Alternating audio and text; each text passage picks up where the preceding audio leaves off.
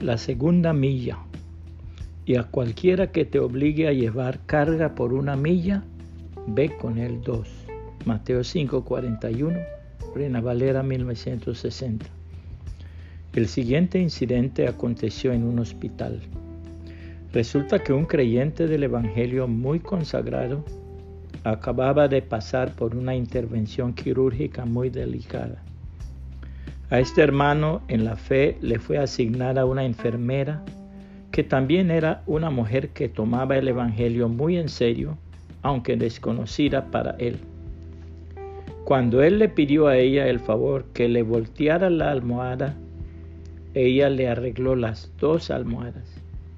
Durante el día él pudo observar que en toda ocasión en que le pedía algo, ella siempre se esforzaba por hacer un poco más de lo que se le pedía, con la misma disposición y con el mismo amor.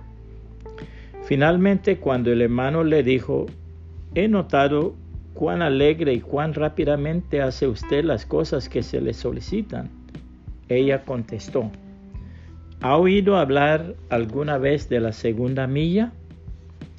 Ella entonces le relató su testimonio de su conversión al Evangelio del Señor Jesucristo, de su fe en Él y de su esfuerzo por hacer precisamente lo que Él enseña, es decir, de caminar una segunda milla en todas las cosas y de hacer más de lo que se le pedía. A continuación el pasaje bíblico del cual hacía referencia la enfermera. Otra de las enseñanzas de Moisés fue esta. Si alguien le saca un ojo a otro, también a él se le sacará un ojo. Si le rompe un diente, también a él se le romperá otro.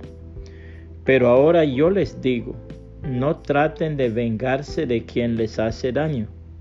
Si alguien les da una bofetada en la mejilla derecha, pídanle que les pegue también en la izquierda.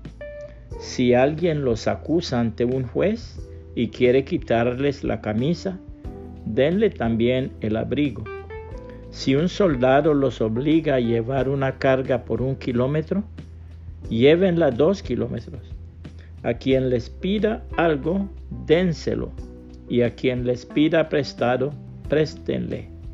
Mateo 5, 38 al 42, TLA puede compartir este mensaje y que el Señor Jesucristo le bendiga y le guarde.